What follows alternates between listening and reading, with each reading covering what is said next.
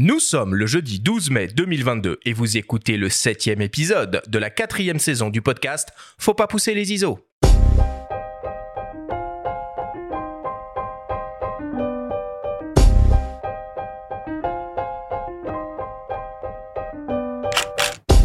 Bonjour à tous, suis Arthur Azoulay et je vous souhaite la bienvenue sur Faut pas pousser les ISO, le podcast entièrement dédié à l'image pour tous les passionnés de photos et de vidéos.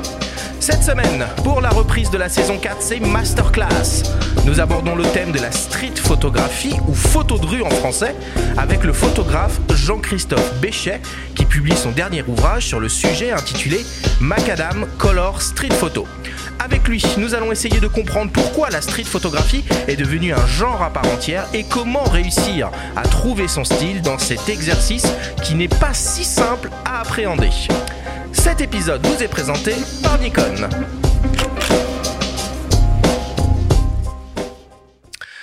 C'est parti, c'est la reprise, septième émission de cette quatrième saison du podcast Faut pas pousser les ISO. Benjamin, mon ami, es-tu bien reposé après cette courte pause? Oh mais écoute, euh, je suis très en forme et j'ai hâte qu'on m'explique un petit peu ce qu'est la street photo par rapport à la photo de rue. Moi, j'en ai un petit peu marre de la langue anglaise là dans tous les sens. Donc, masterclass street photo, faut qu'on faut qu'on fasse le tri là.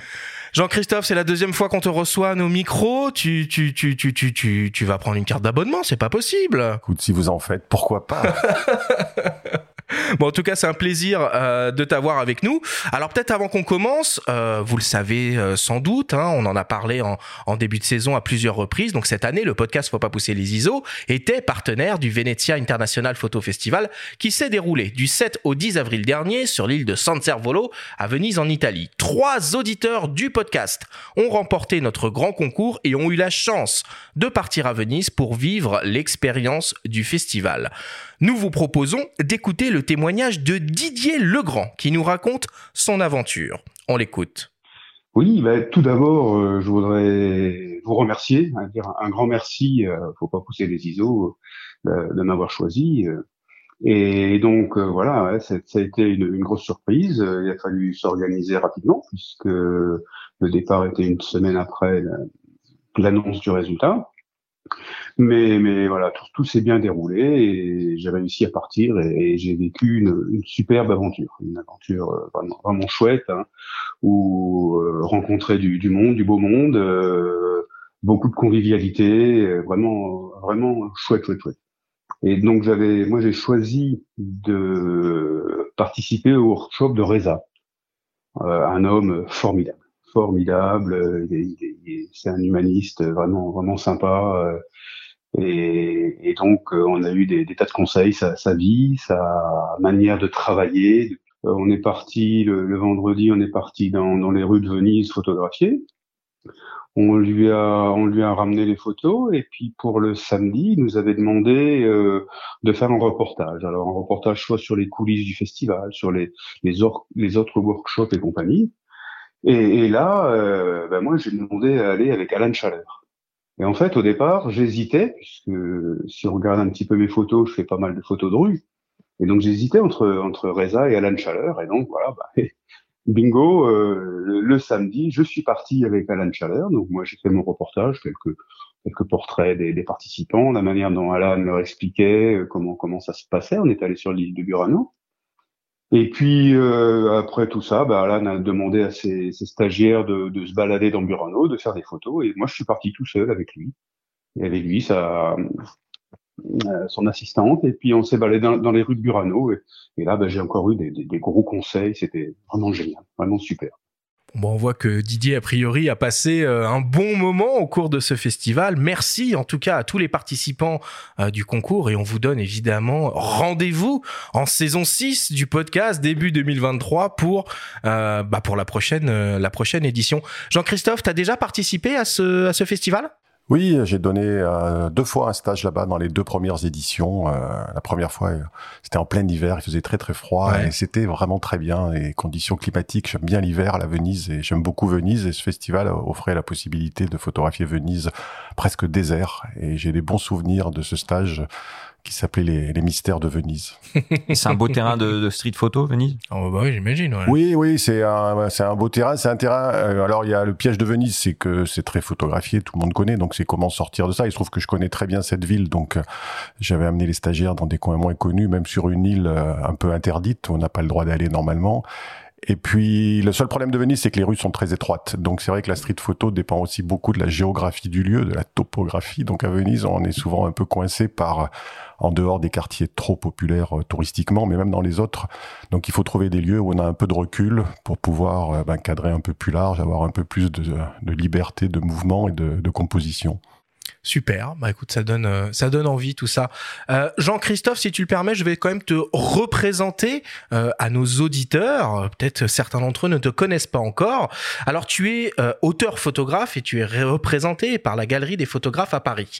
Depuis le début de ta carrière, tu as publié plus de 20 beaux livres et initié plusieurs séries comme Les Carnets ou French Town. Dans ton dernier livre, Macadam Color Street Photo, publié aux éditions Locaux, tu proposes un condensé des photographies de rue que tu as réalisées depuis le début de ta carrière qui interroge les différentes situations de ce type de photographie. Tes photographies ont été montrées au public dans plus de 60 expositions et de prestigieux festivals, comme par exemple les Rencontres d'Arles ou encore le Mois de la photo à Paris. Parallèlement à ton travail de photographe, tu réalises aussi très régulièrement des conférences et tu es l'auteur de plusieurs ouvrages spécialisés, dont le dernier Acquérir une culture photographique, publié l'année dernière chez Erol. Jean-Christophe, est-ce que j'ai bien résumé ta carrière? C'est parfait. Impeccable.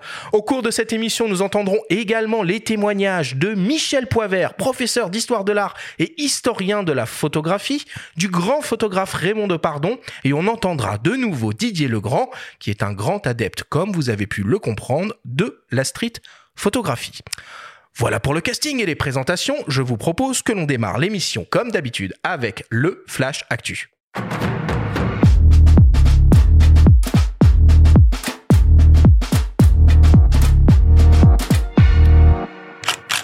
Cette semaine, dans le Flash Actu, Sony passe son 24-70 mm f2.8 en version 2.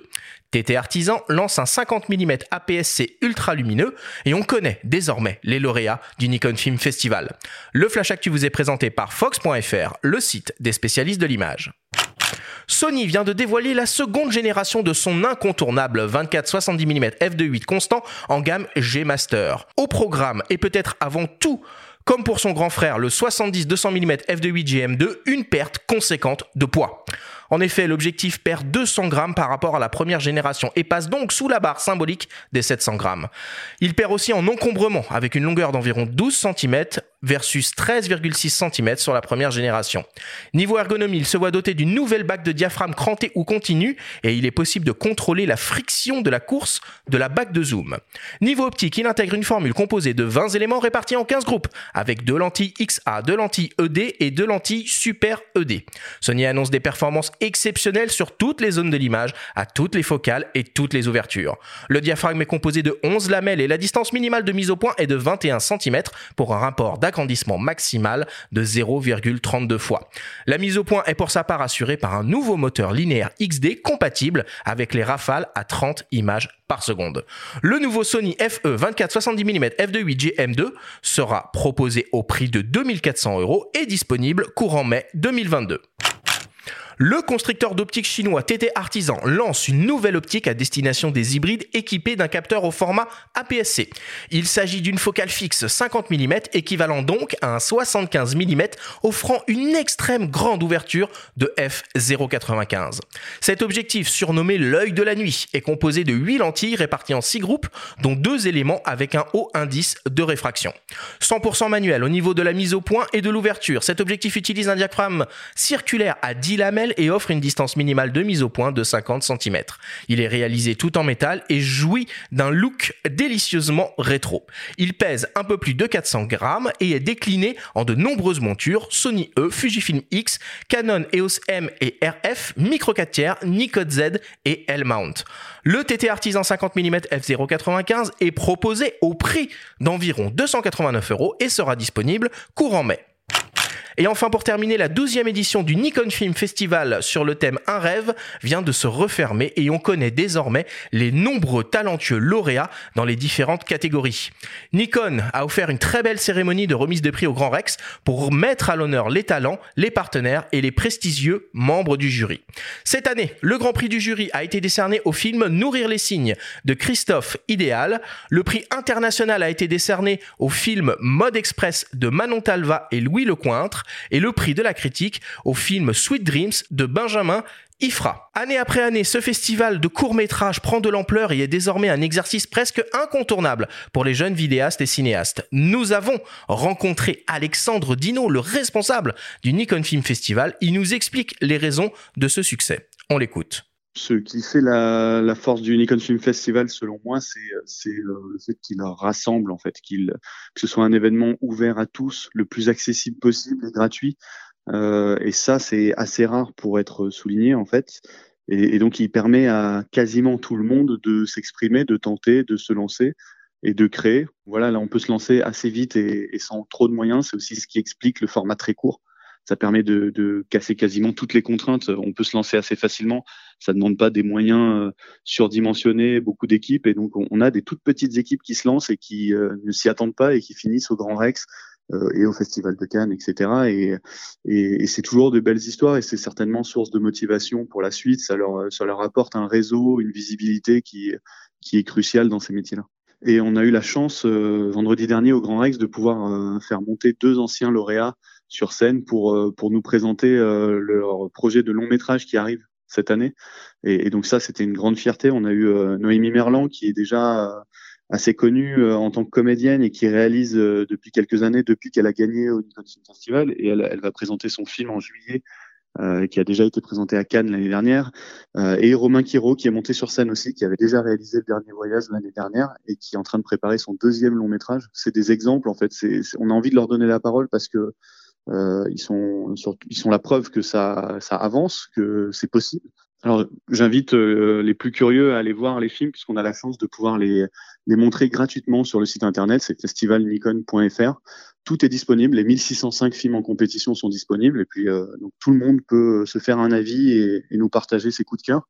Et puis, euh, je vous invite aussi à, à, nous suivre parce que toutes les infos du festival vont bientôt être partagées. La suite, la 13e édition arrivera bientôt. Euh, tout ça sur nos réseaux sociaux. Rendez-vous donc dans quelques mois pour découvrir le thème imposé de la 13e édition du Nikon Film Festival.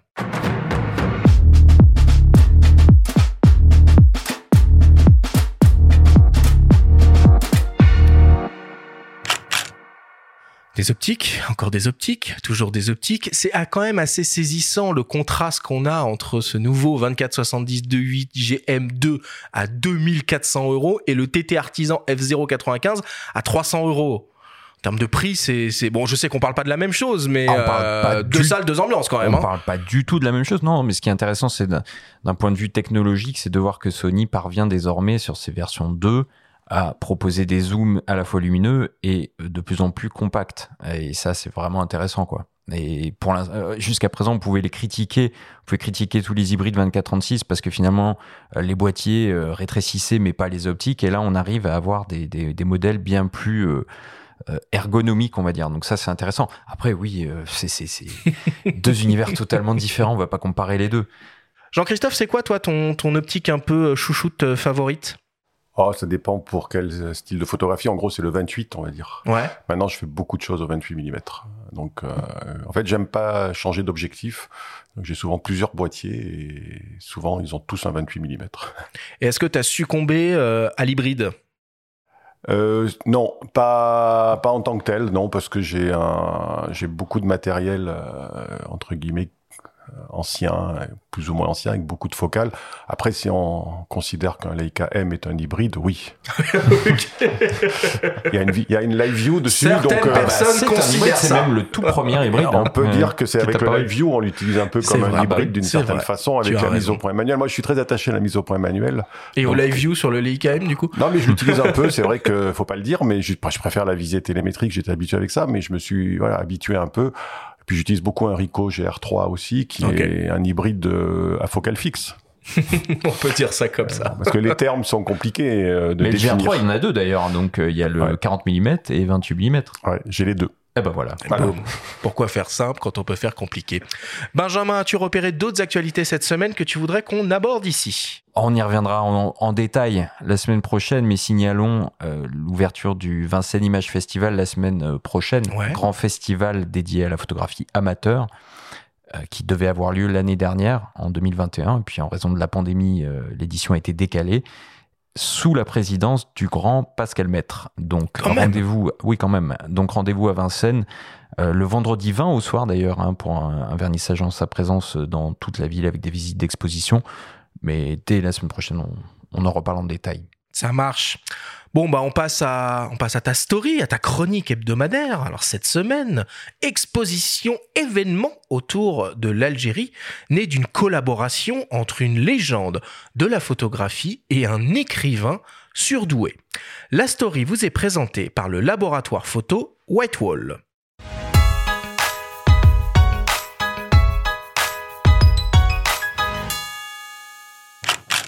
En 2018, conscient que le 60e anniversaire de l'indépendance de l'Algérie se profile, Raymond Depardon consulte ses archives.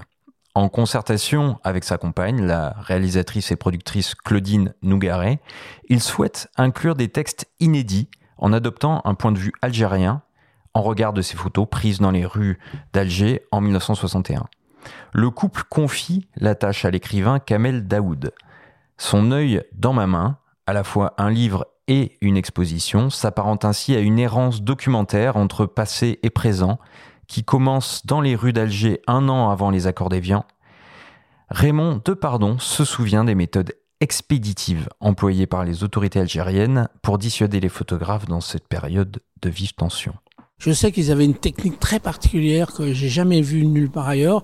Ils prenaient l'appareil par la courroie et un angle de mur de, de béton, euh, genre Haussmann, et ils cassaient l'appareil comme ça. Parce que il n'y avait pas de puce à l'époque, ils cherchaient même pas à voiler ou ouvrir l'appareil, ils cassaient l'appareil. Donc voilà, moi c'était violent. J'ai jamais vu comme ça après. euh, une, telle violence comme ça sur les appareils photo. En plus, ils nous traitaient de métropolitains. Je l'époque, j'avais été surpris par ce- cette définition que j'avais pas. J'ignorais que j'étais un métropolitain. Le reporter, alors âgé de 19 ans, apprend à planquer ses films et sauver ses photos avec les moyens du bord. La philosophie de l'époque, c'était Raymond, tu donnes jamais tes films, tu les planques. Donc même quelquefois, si tu sentais que tu avais fait une bonne photo, tu rembobines. C'est maintenant plus le cas maintenant, bien sûr. Tu rembobines et tu planques ta caméra, ton, ton film dans ton slip ou peu importe, dans tes chaussettes, quoi. Voilà. Certaines images, manifestement prises de loin, apparaissent légèrement floues. Depardon n'hésite alors pas à photographier la rue au téléobjectif. Euh, quelques mois auparavant, j'avais été au festival de Moscou, euh, je sais plus quoi, et j'avais acheté un téléobjectif, un miroir. Ça existe plus maintenant. Et c'était un, optique fixe, 8 et demi, je crois, et c'était un 500. Et donc on le montait sur des Pentax ou des Nikon. Et c'était les premiers réflexes comme ça, et on, faisait des photos comme ça très loin. C'est un peu flou, mais à la fois ça, c'est un téléobjectif. Influencé par Kappa, comme nombre de ses pairs dans les années 60, il privilégie le Leica M et le 35 mm, conscient qu'il faut agir vite pour obtenir des images les plus naturelles possibles. Lorsqu'il retourne à Oran en 2019 avec Kamel Daoud, il adopte la même approche. Et alors Kamel était complètement, quand j'en étais à Oran, il est complètement paniqué b- à l'idée de, voilà, un blanc faire des photos, euh, oulala, oulala. Et bon, en fait, ça se passait bien parce qu'il faut pas insister. En fait, c'est un peu comme dans un hôpital psychiatrique aussi. Euh, Bas- Basalia m'avait dit, à San Clément, il m'avait dit, Raymond, t'insistes pas. C'est la clé de tout. T'en fais une, puis tu dégages, quoi. Et avec Cartier-Bresson, disait ça aussi. Il disait toujours que c'est comme l'artillerie, il faut qu'elle dégage, quoi. Tac, hop, faut pas qu'on la repère. Bien que la plupart de ses productions récentes aient été filmées ou photographiées en couleur, c'est en noir et blanc que Depardon voit les rues d'Oran et d'Alger au travers de son télémètre. Et il souhaite, avec, et il souhaite, avec cette exposition, dédramatiser les relations franco-algériennes. Euh, j'ai hésité bien sûr avec la couleur parce que je fais plutôt maintenant quand même un peu de photos en couleur parce que les gens posent cette question à Claudine surtout. Ils disent mais Raymond est-ce qu'il fait des photos numériques? Alors ils disent ouh attendez attendez Raymond il est seulement à la couleur. Et c'est vrai que la couleur elle est meilleure maintenant un peu qu'à l'époque parce qu'à l'époque elle était pas très bonne la couleur. Faut dire qu'en 61 la couleur elle était très très mauvaise parce que j'ai dû faire des couleurs mais elles n'existent plus maintenant quoi. Les gens me disent mais comment c'est les relations franco-algériennes? J'ai dit c'est très simple les, relations franco-algériennes. Je prends mon téléphone, je lui dis comment tu vas Kamel? tu vois, c'est ça. C'est des gens, c'est formidable. On passe par la langue française et la langue française c'est un peu comme le leka ou la, la photo quoi. C'est ça se fait d'une manière très naturelle. Quoi.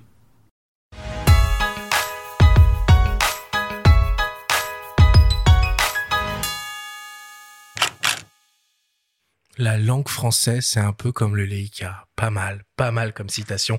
Euh, Benjamin, cette expo, euh, on peut la voir encore pour...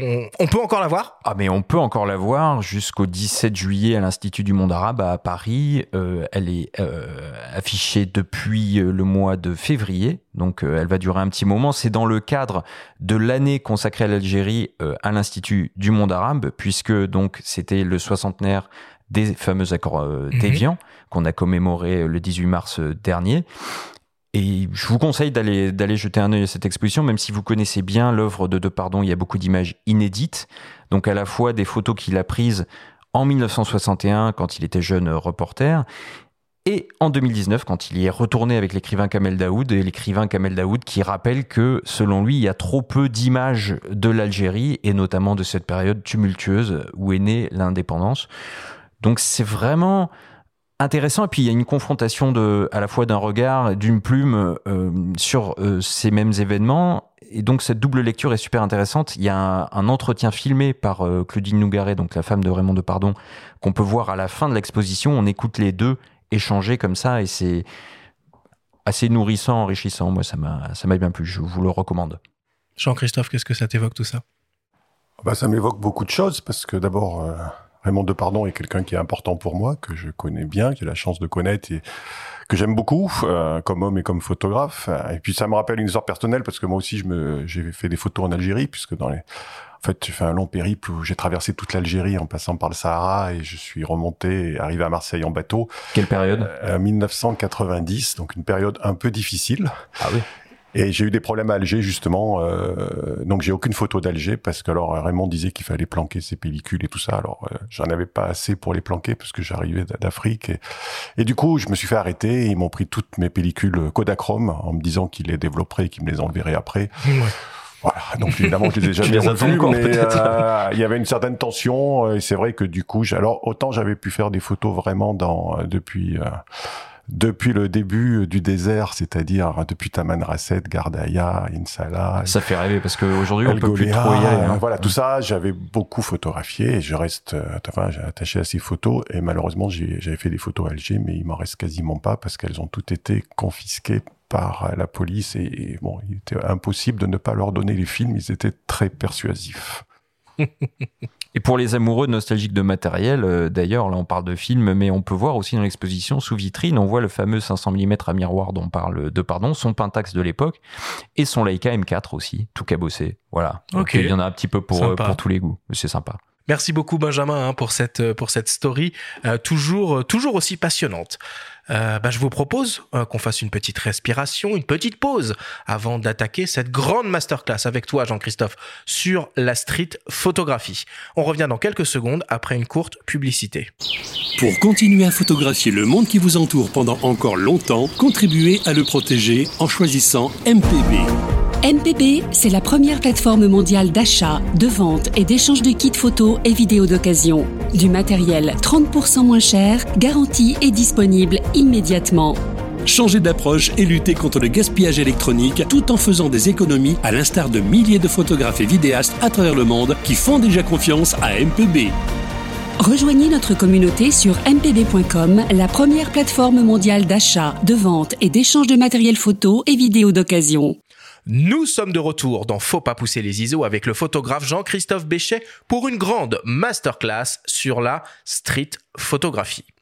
Alors pour commencer, j'aimerais bien que l'on essaye de comprendre ce que c'est finalement la street photographie. Nous avons posé la question à Didier Legrand, photographe amateur et auditeur du podcast Faut pas pousser les ISO, que l'on a déjà entendu en début d'émission. On écoute sa réponse. Euh, ouais, bah la, la, street photo en fait, euh, voilà, hein, photo de rue comme comme euh, comme dit, et c'est pas forcément toujours euh, les gens. Bon, bien que on fasse souvent des, des photos de, de personnes, euh, c'est aussi les, les, immeubles, le, la, la, la ville en général. Et moi personnellement, sur mes, mes photos, j'aime bien y mettre une petite, essayer d'y mettre une petite touche d'humour. Voilà, et ben en street photo, j'ai été j'étais beaucoup attiré par des par des douaneaux, des Willy Ronis, euh, et puis euh, Viviane Manière hein, qui nous a fait des, des, super belles choses. Donc voilà, la photo de rue, c'est c'est c'est un peu euh, attraper l'attitude des, des personnes euh, dans, dans, dans les rues, trouver trouver un un, un, bon un bon endroit, un bon angle. Hein, on, on se met un petit peu en, en appât et puis après euh, on attend et, et on chasse, on pêche hein, quand les quand les gens passent, euh, essayer de choper des belles attitudes. Voilà un petit peu la ma définition de la photo de rue. Alors Jean-Christophe, photo de rue, street photographie, est-ce qu'on parle bien de la même chose là? En fait, euh, comme tout, tout dépend un peu de l'angle dans lequel on se place. Est-ce que c'est en praticien, en observateur? En fait, je compare souvent ça à la musique parce que bon, euh, on a des catégories en musique. Bon, par exemple, entre le jazz et le classique. Est-ce que Keith Jarrett c'est que du jazz ou est-ce qu'on peut le mettre en classique ou certains ont fait des ponts et de même euh, musique du monde, rock, pop, voilà. Donc c'est pas forcément très important de faire des catégories. En même temps, il y a des moments où il faut savoir un peu de quoi on parle. Moi, je dis souvent ça. Si je vais à un, festival de heavy metal, bon, bah, je m'attends à écouter du heavy metal. Si c'est un festival de musique classique, je m'attends à ce qu'on appelle la musique classique, avec des ponts, avec des ouvertures. Voilà. Donc, euh, pour moi, c'était un peu cette idée de dire, euh, voilà, comment on peut essayer d'expliquer la photo de rue ou la street photographie. Est-ce qu'il y a une différence effectivement ou pas? J'avais discuté de ça avec Jean-Claude Autran, donc euh, disparu il y a pas quelques années, qui pour lui faisait une vraie différence. Donc c'est ça un peu qui m'a aiguillé sur la chose parce que c'est pas juste la traduction. Alors je suis d'accord avec Benjamin sur les anglicismes. Après il se trouve qu'en par exemple le mot jazz, on sait pas d'où il vient et qu'on l'emploie. Il se trouve que heavy metal aussi c'est un mot anglais qu'on va pas dire métal lourd pour la musique. Et donc pour moi il y a un peu ça cette, cette, idée là. Donc selon lui et, et cette idée je l'ai confrontée à Michel Poivert, à Jean-Luc Monterosso et à Sylvie Hugues dans dans ce livre qui se veut être aussi un manifeste de street photographie, c'est-à-dire c'est d'abord mes photos. Évidemment, c'est un livre de photos, mais je voulais essayer d'ouvrir un peu sur, euh, d'essayer d'interroger derrière ce que recouvre ce genre.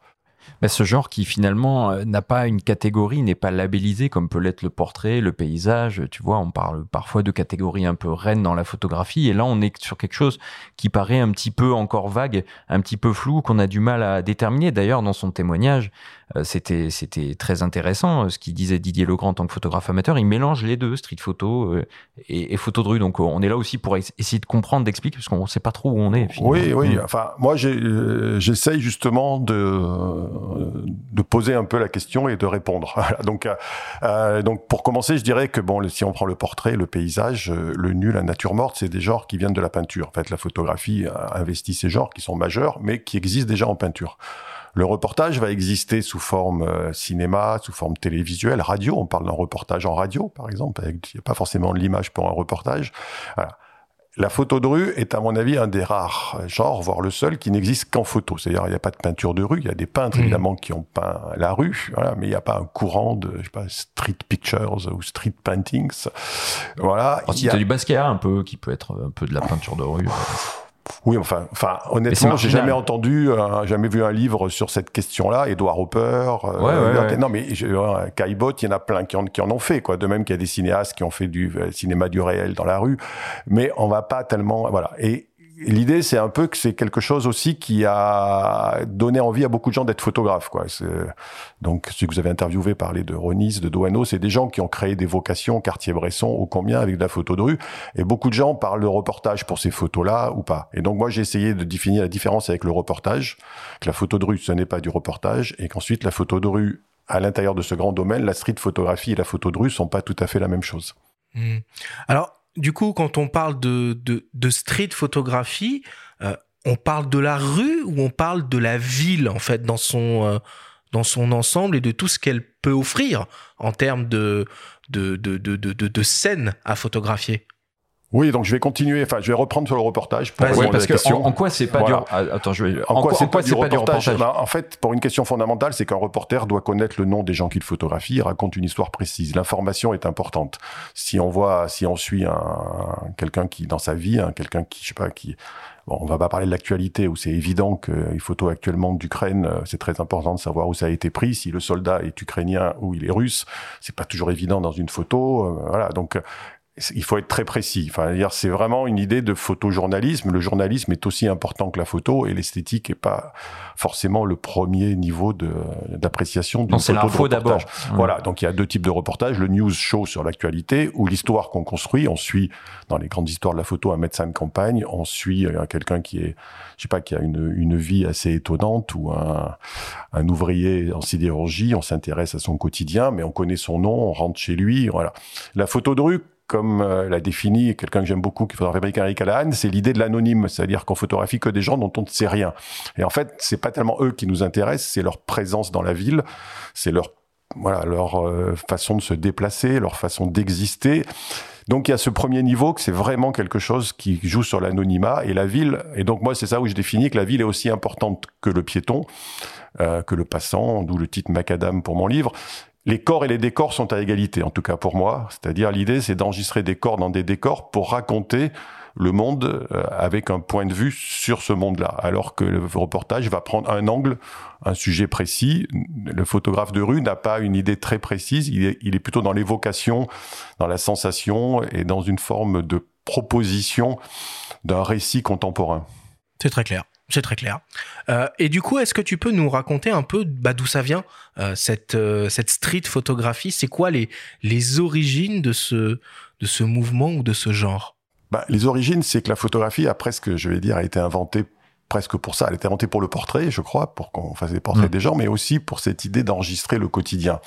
Donc pour continuer aussi sur l'analogie, enfin la comparaison avec le reportage, le reportage, ça va être des temps forts, c'est-à-dire qu'on va photographier un événement, une crise, une catastrophe, une guerre, voilà. Donc, euh, et c'est vrai que si on raconte une époque qu'à travers des moments forts comme ça, des moments de crise, est-ce qu'on raconte vraiment l'époque? Je ne sais pas. On en raconte une partie très clairement, mais on ne raconte pas, à mon sens, vraiment ce qui fait le sel d'une époque aussi, c'est-à-dire des petits détails insignifiants. Ça veut dire quoi, le banal du quotidien finalement ben Oui, comment les gens sont habillés, les voitures, les décors, les publicités, les lumières, voilà. Et on voit bien le succès, donc, euh, par exemple de Viviane Meyer, euh, on en parlait tout à l'heure. C'est aussi cette façon de se projeter dans quelque chose qui, qui nous rappelle des souvenirs ou qui rappellent des souvenirs, euh, la voiture de notre grand-père ou des choses comme ça.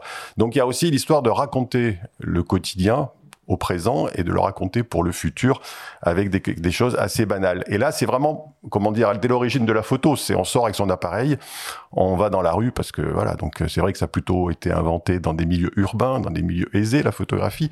Donc évidemment, il y a eu du paysage, il y a eu tout ça, c'est vrai que mais assez rapidement, euh, la photo de Daguerre du petit cireur de chaussures euh, pris en 1850 avec un temps de pause long, ce qui fait qu'on a l'impression que la rue est vide alors qu'il y a plein de monde, mais comme le temps de pause est très long, il y a que le serreur de chaussures qui reste visible dans la photo parce qu'il est immobile.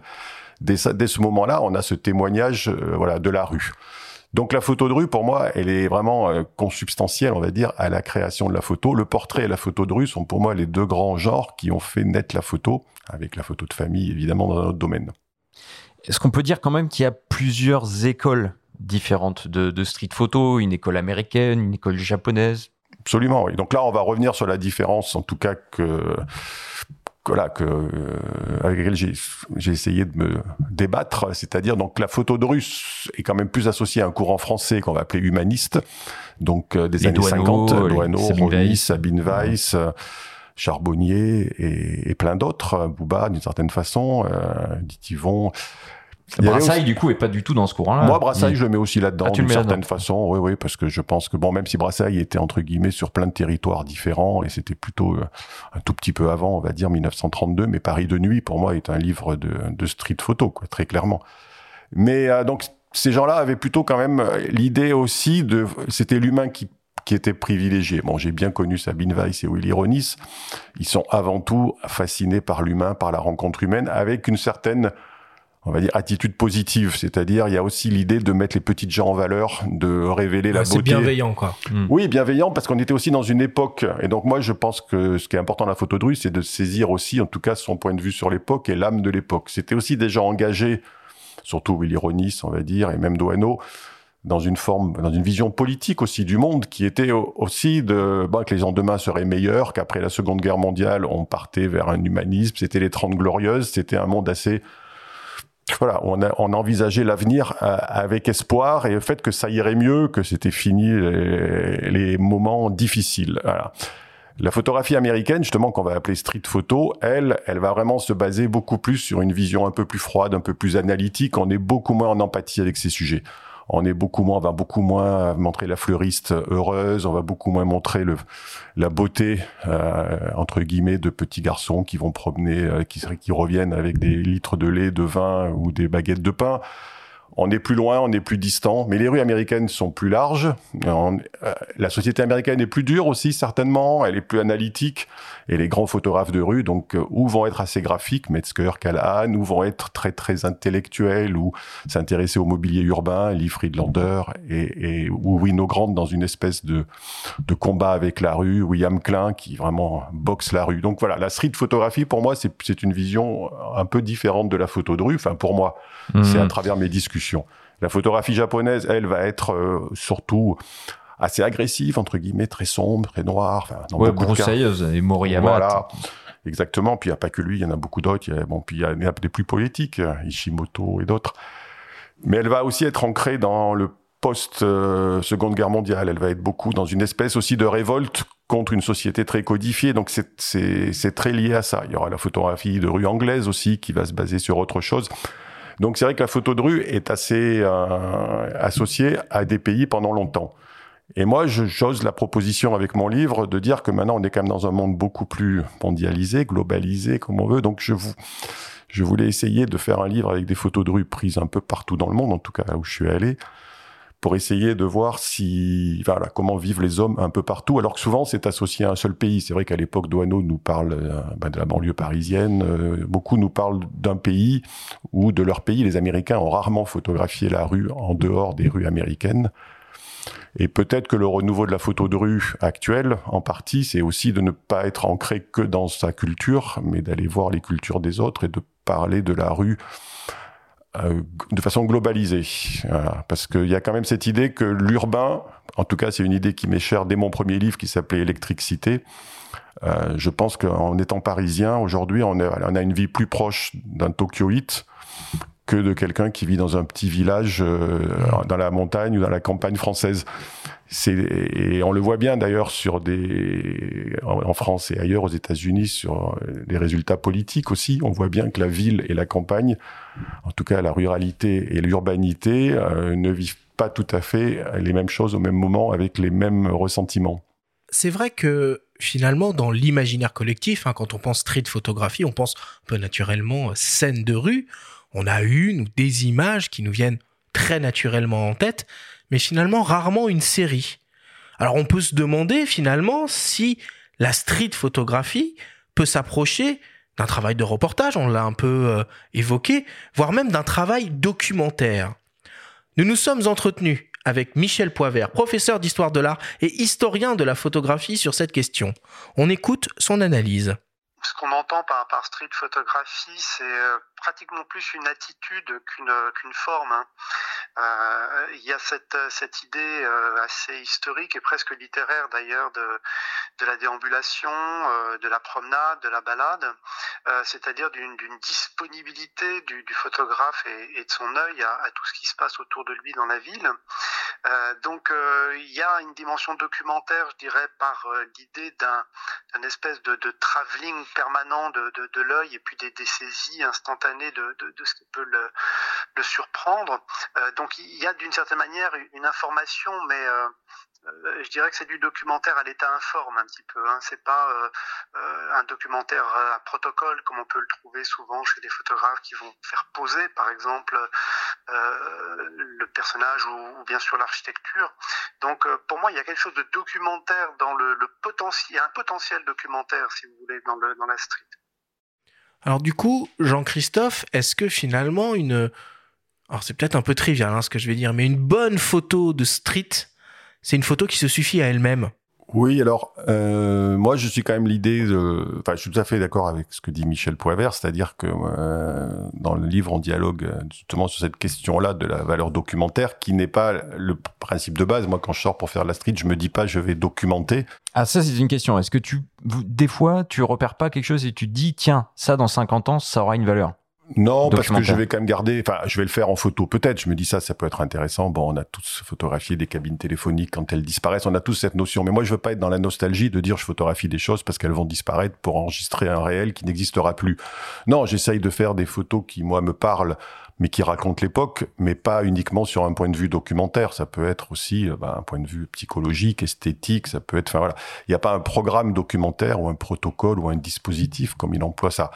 Après, dans ma, c'est au moment de l'editing. Souvent, je dis aux gens, vous êtes, votre style va plus souvent, en tout cas en street photo, se façonner à l'editing qu'à la prise de vue. Parce que la prise de vue, ça va vite. Euh, on, est soumis à un bombardement visuel, de son aussi. Après, on se retrouve avec beaucoup de photos, parce qu'en street photo, on a quand même euh, souvent euh, la nécessité, surtout maintenant en numérique, de beaucoup euh, déclencher.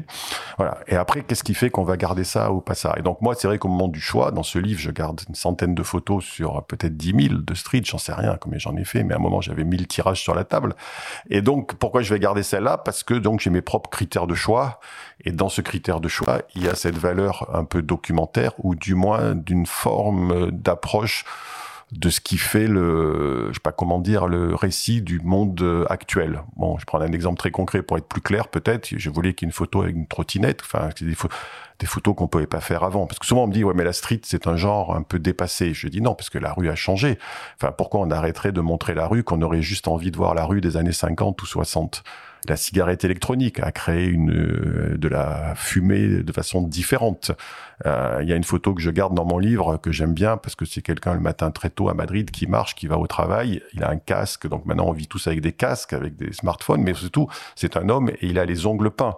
On le voit à peine. C'est assez nouveau que des ongles fassent de la, enfin, des hommes pardon fassent de la manucure et des ongles peints dans les villes, c'est voilà, c'est un, c'est une petite évolution. Et pour moi, la photo de rue va aussi enregistrer tous ces petits éléments. Et au moment du choix des photos, entre deux ou trois photos, je vais essayer de garder celle qui, à mon avis, donne le plus, sinon d'informations, du moins de sensations avec ça. Et que j'aime bien qu'une photo, on la découvre pas tout d'un coup. En fait, que on se dit tiens, il y a ça en plus derrière. Donc voilà, c'est ces critères de choix qui vont être les miens, qui vont faire que je ferai pas le même editing sur les mêmes photos que quelqu'un d'autre. Est-ce qu'il y a des pièges un petit peu à éviter? On entend souvent parler d'humour. D'ailleurs, euh, notre auditeur en a parlé aussi dans sa définition un peu de la street photo. On est souvent parfois tenté de choper un peu des scènes euh, euh, fugaces ou qui sortent de l'ordinaire et d'en faire de l'humour. Est-ce que c'est pas un des travers de, de la street photo? Alors pour moi, euh, c'est un peu le piège, quoi, en fait, te dire, parce que c'est un peu comme raconter des histoires drôles qui font rire personne. c'est souvent un peu raté. Si ça fait vraiment rire et que ça marche bien, bon, on prend quelques grandes photos d'Eliot Heroit, on prend quelques autres photos de Matt Stewart ou des gens comme ça. Il y a des moments d'humour, on va dire, mais un peu décalés. Juste l'humour un peu direct, c'est-à-dire euh, voilà, quelque chose d'un peu direct qu'on a un peu vu dix mille fois. Euh, moi, ça m'intéresse pas beaucoup actuellement parce que j'aime mieux des photos un peu plus euh, riches en potentiel que juste un petit fait humoristique parce que c'est très rare qu'une photo soit vraiment drôle immédiatement quoi.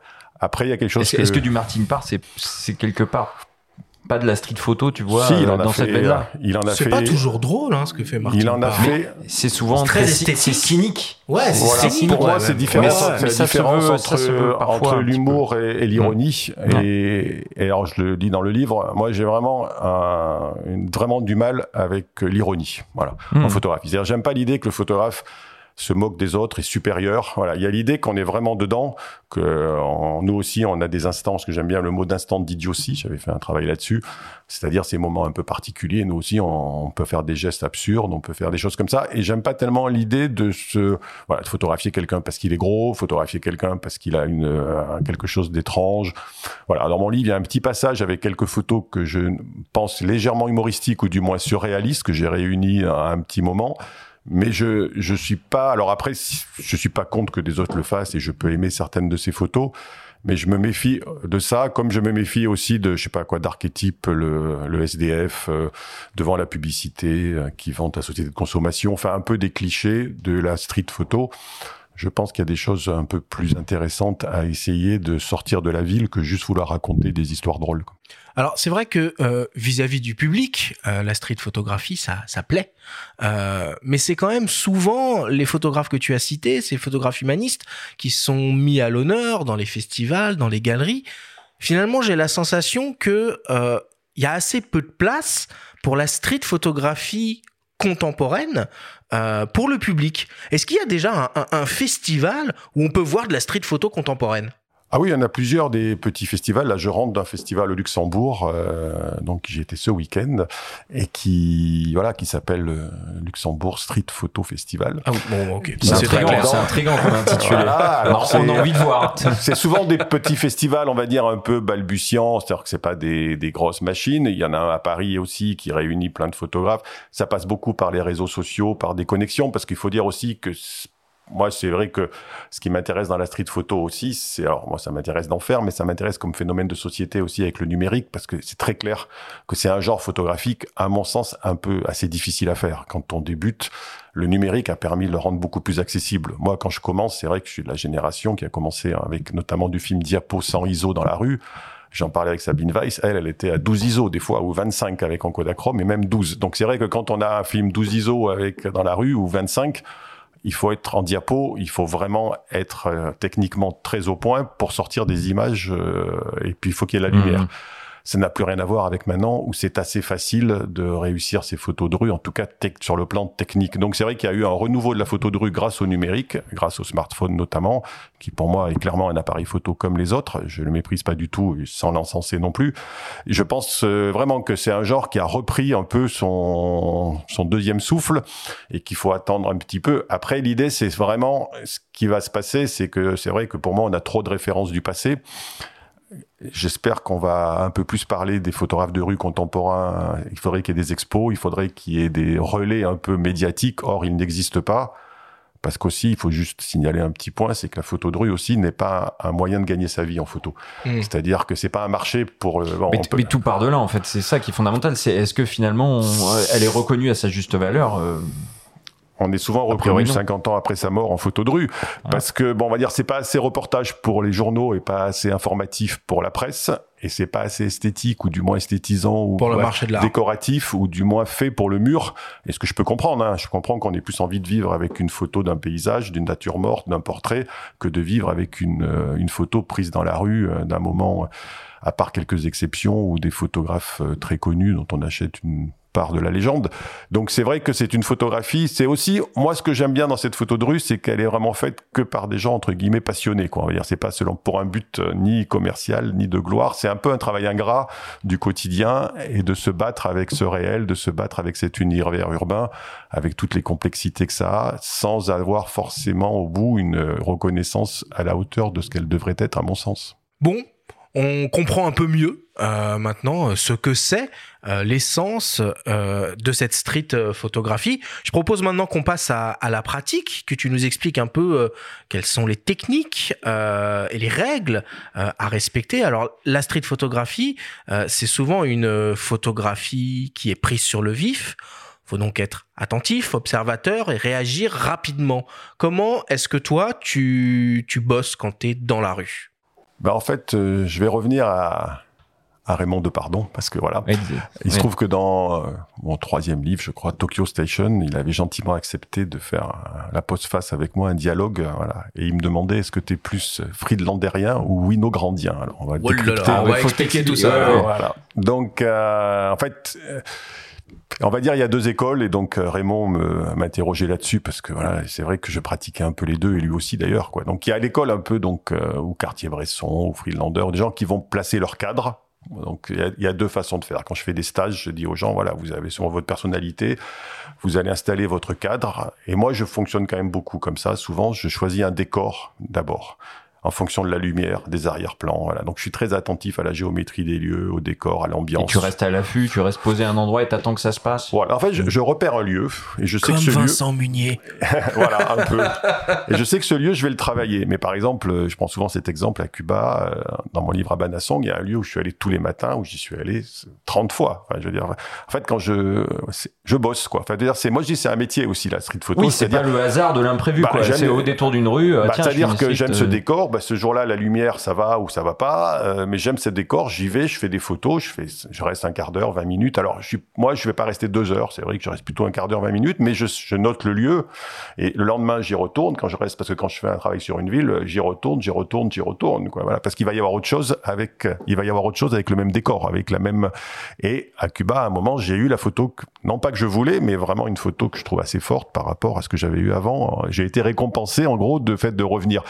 Donc il y a des lieux comme ça que je repère en fonction. Je me dis peut-être là, je reviendrai plus tard en fonction de cette lumière ou des lieux. Aussi, il faut tenir compte, euh, comment dire, de ce qui se passe dans la rue. Il y a des rues où c'est intéressant le décor, mais à 10 heures du matin, c'est très calme, et à 17 heures, c'est intéressant aussi humainement. Donc il il y a la lumière, il y a l'activité. Et puis il y a l'autre façon de faire, presque opposée, qui va être plus euh, Window Grand ou encore plus William Klein, si on veut, qui va être de marcher un peu de Comme tu disais, boxer avec voilà, la, moi je dis la rue, boxer la rue, c'est-à-dire bon ben on y va, alors en caméra cachée ou pas. Moi j'aime pas l'idée de pas viser parce que je trouve qu'on fait rien de mal, donc moi je vise. Mais bon, je marche, je vais vite, je vise et j'essaye de saisir l'énergie de la ville. Donc moi je joue un peu sur les deux parce que je trouve que les deux racontent bien euh, l'énergie de la ville. C'est vrai que l'énergie de la ville, on va la vivre plus à New York, euh, à Tokyo, enfin dans des rues avec beaucoup de monde que si c'est une petite rue, une petite ville où il n'y a pas beaucoup de monde, euh, c'est pas très intéressant de jouer ça. Mais c'est vrai que cette espèce d'énergie euh, aussi humaine peut être, et donc les photos de William Klein que, j'adore absolument, sont le, sont le, sont le reflet de ça. Alors il faut pas faire la même chose, mais essayer de trouver son. Donc pour moi c'est un mixte à la fois tout à l'heure euh, de pêche, de, enfin on choisit, on attend que les choses rentrent, et des fois on rentre dans presque dans l'image qu'on veut faire, on y va, on va au contact, et c'est aussi pour ça que j'utilise un 28 mm pour être euh, dans les deux cas à l'aise, quoi. Et alors du coup, euh, si, quand tu travailles avec la première méthode qui consiste à trouver un, cadre, un lieu euh, et attendre que quelque chose s'y passe, est-ce que tu vas à la recherche de quelque chose en particulier? Tu disais tout à l'heure, bon bah voilà, dans, dans mon editing pour mon dernier bouquin, j'ai voulu mettre une trottinette, j'ai voulu mettre euh, quelqu'un avec un casque parce que c'est des choses qui sont représentatives euh, de, de, de notre époque. Est-ce que tu as un espèce d'inventaire dans ta tête à l'avance de ce que tu aimerais pouvoir photographier et comment tu te donnes les moyens d'y arriver? Oui, en fait, c'est-à-dire, il y a aussi l'idée que tu es dans un lieu et le lieu t'inspire, quoi. Moi, euh, je sais pas, il y a des villes qui te parlent et des villes qui te parlent moins, quoi. Donc, euh, je sais pas, récemment, quand tu es à Bruxelles, dans certains quartiers, bon, tu te dis, euh, tu as aussi un imaginaire qui fonctionne par rapport à ça. Des fois, c'est purement, euh, t'as envie que quelqu'un passe habillé en rouge devant un mur bleu, quoi. C'est tout bête. Et puis des fois, t'as envie d'un premier plan qui vient dynamiser l'image. C'était le cas à Cuba, parce que j'étais en noir et blanc, donc je m'intéressais moins. D'ailleurs, ça c'est intéressant couleurs. de faire Cuba en noir et blanc, par exemple. Alors que, a priori, tu veux de la couleur partout. Bon, ça, tu le décides sur le moment. Tu oui, le là, j'ai les enfin, euh, En fait, souvent, c'est en plusieurs étapes. Le premier voyage, je fais un peu tout quand je vais dans une ville, euh, et puis je reviens, j'édite, je regarde, et je vois là où j'ai, où je sens qu'il y a quelque chose de, de personnel, en fait, que, et je trouvais que la couleur distrayait de ce que je voulais raconter sur Cuba, que ça devait, on voyait plus que les couleurs, quoi, en fait, alors que j'avais envie de raconter plutôt une, c'est une, pour moi, ça s'appelle Habana Song, c'est une chanson un peu nostalgique sur la rue cubaine, et notamment que sur la Havane. Et donc, je trouvais que les couleurs euh, l'emportaient sur ce que j'avais envie de faire passer, un peu comme c'était trop bruyant, trop spectaculaire, et que j'avais envie d'in- d'installer une sorte de mélancolie qui marchait pas en couleur. En tout cas, euh, sur le long terme. Et puis dans d'autres endroits, je vais essayer de me dire oui, ça serait bien que, euh, mais j'imagine le possible. Mais souvent, j'aime bien oui qu'à cet angle de rue, il passe quelqu'un. Donc souvent, on repère quelque chose et on n'était pas bien placé. Et on se dit bon, bah, si quelqu'un est passé là, il y a une bonne chance que quelqu'un repasse d'autres. Voilà. Donc récemment, euh, j'attendais un, un petit chien blanc parce qu'il y avait un truc. euh, Je me suis dit tiens, il y a un chien blanc qui est passé. Peut-être qu'il va en repasser un autre. Bon, il n'est pas repassé, mais euh, là, des fois, je double aussi les gens et je les attends un peu plus loin en ayant repéré parce que je connais les lieux. En fait, c'est l'idée aussi de bien connaître les lieux, d'être un peu actif et de rechercher quelque chose. Oui, moi, c'est toujours l'idée de rechercher quelque chose qui me paraît, euh, euh, je sais pas comment dire, intéressant sur plusieurs plans. Mais sur le moment, on fait la photo parce que bon, on va pas tout intellectualiser à la prise de vue, quoi. Est-ce que ça veut dire que tu as toujours ton boîtier réglé sur une vitesse euh, comme un Ribou, je sais pas, 121, au 125e Tu parlais tout à l'heure de la diapo à 12 ISO là, pour, pour sa Ouais. base. Bon, est-ce que tu as toujours euh, Ouais, le doigt ouais. sur le, le Bah, c'est aussi pour ça que j'utilise des euh, focales fixes, euh, si possible des mises au point manuelles. euh, voilà, donc euh, oui, oui, 28 mm, f11, f16 millième, si je peux, 500, c'est 400 ou 800 ISO. Oui. Non, l'idée c'est de pouvoir déclencher euh, vite. Mais ça arrive pas si souvent qu'on déclenche vite. C'est juste, c'est pas tellement déclencher vite, c'est juste de ne pas s'occuper de l'appareil photo. Moi, quand je fais des stages, je Mmh, dis aux gens, Très clair. Ouais. regardez le monde, intéressez-vous aux autres, parce que moi, je vois des gens qui passent C'est pour ça que le smartphone doit être absolument envisagé finalement. bah, oui, le smartphone est un bon exemple d'un appareil qui marche bien tout seul, quand même, il faut être clair. Donc, c'est vrai qu'on le prend en appui, mais c'est surtout l'idée de ne pas se concentrer, parce que moi, je vois des gens en photo de rue, à chaque photo, ils regardent ce qu'ils font sur leur écran. Non, je dis, ne regardez pas. Concentrez-vous sur le spectacle du monde. Voilà. Et c'est la phrase de Douaneau aussi qui parle de la rue comme un théâtre. Et moi, je suis vraiment là-dedans. Je suis spectateur d'un théâtre urbain. J'essaye de comprendre, de voir d'où les gens viennent, pourquoi ils se déplacent comme ça.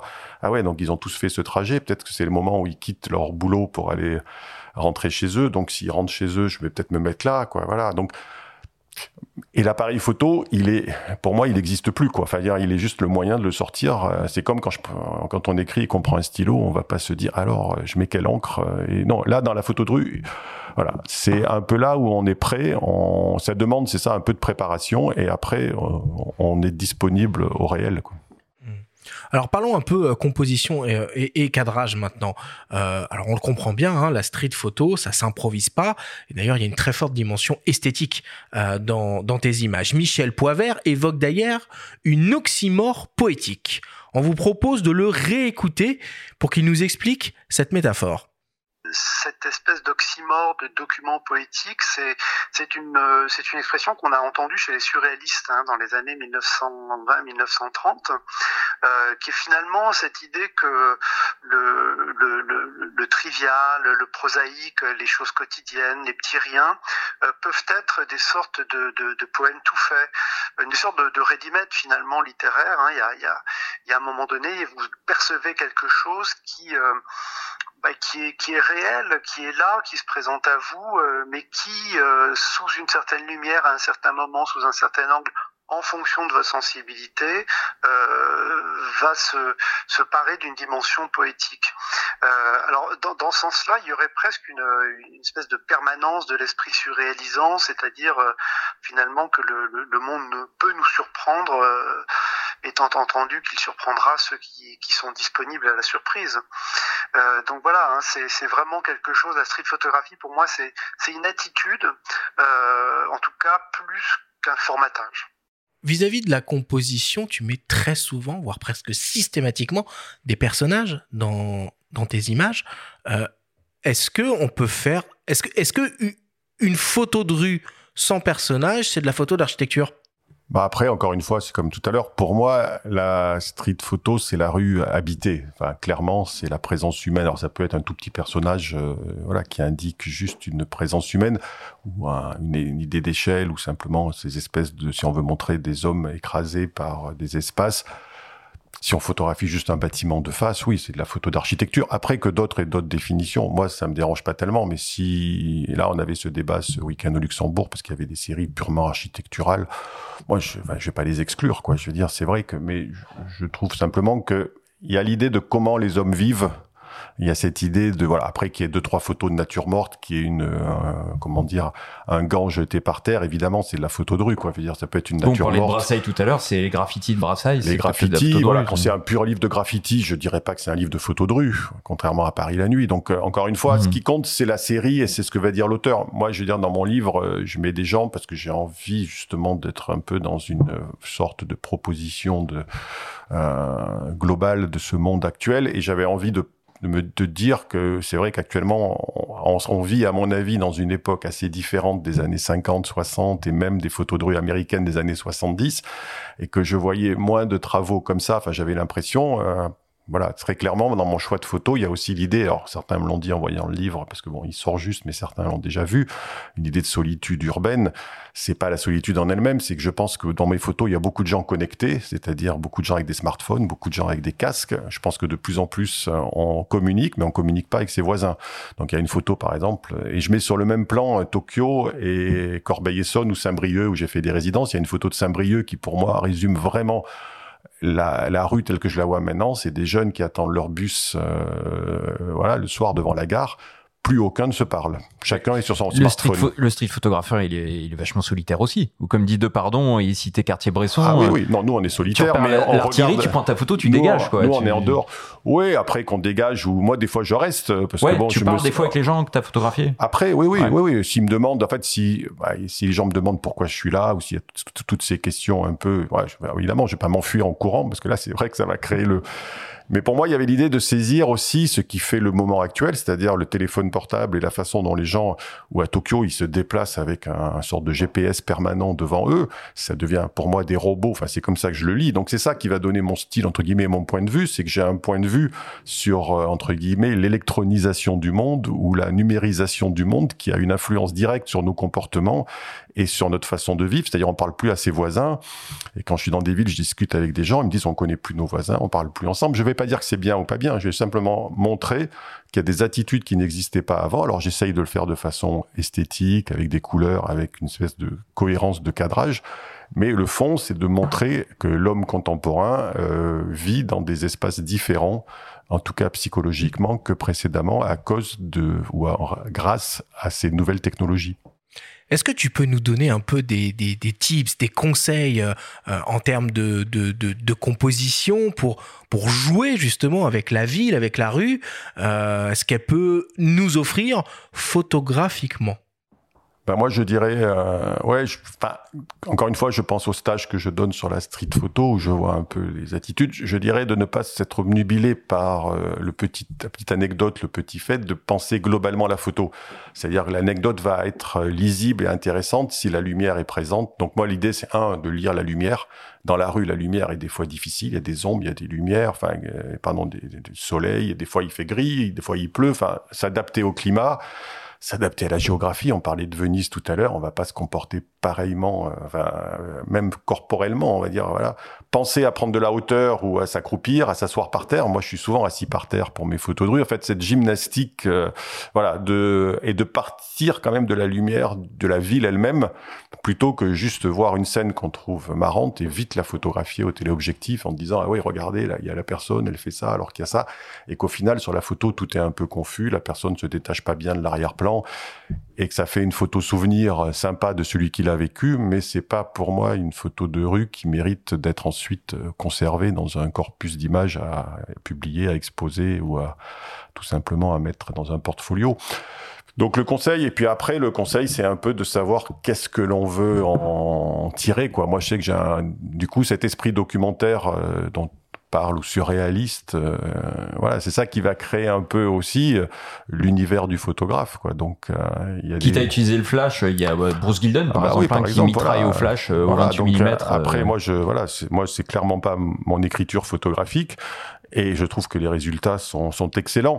Euh, il y aura aussi cette, cette notion, mais ça après c'est chacun qui voit. Il y a des photographes aussi qui vont entre guillemets imposer leur style où qu'il soit.